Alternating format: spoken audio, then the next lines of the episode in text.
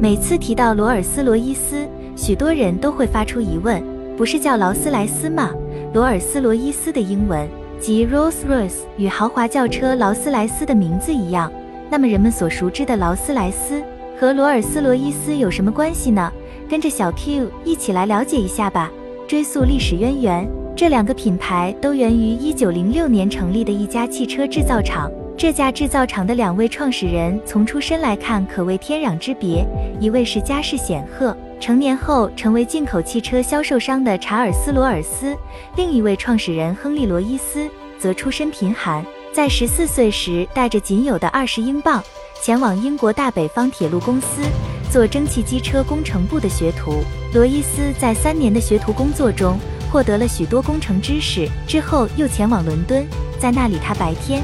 去上学学习工程学，晚上兼职打工，最终成为了一名出色的汽车工程师。可没有多久，罗伊斯所在的企业因经营不善倒闭了。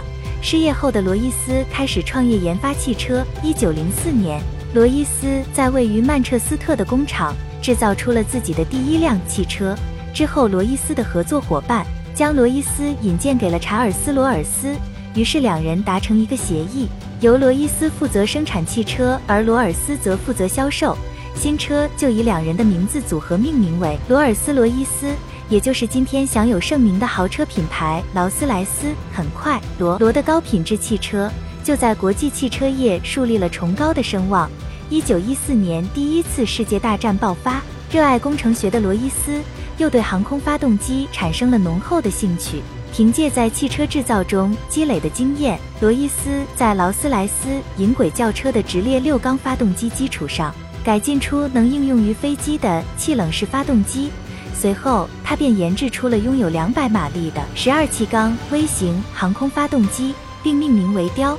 在战时，一共生产了六千一百台，并在一战期间发挥了重要的作用。至此，罗罗公司对于航空发动机的研发也达到了鼎盛时期。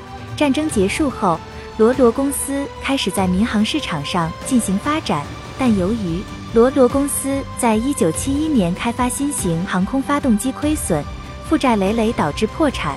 后来在英国政府干预下进行改组，将公司一分为二，分为汽车与航空发动机两家公司，也就是今天的劳斯莱斯与罗尔斯罗伊斯。好了，以上就是本期飞行 Q 的全部内容。欢迎大家点赞、评论、分享。飞行 Q 小分队分享你不知道的航空那些事。我们下期再见。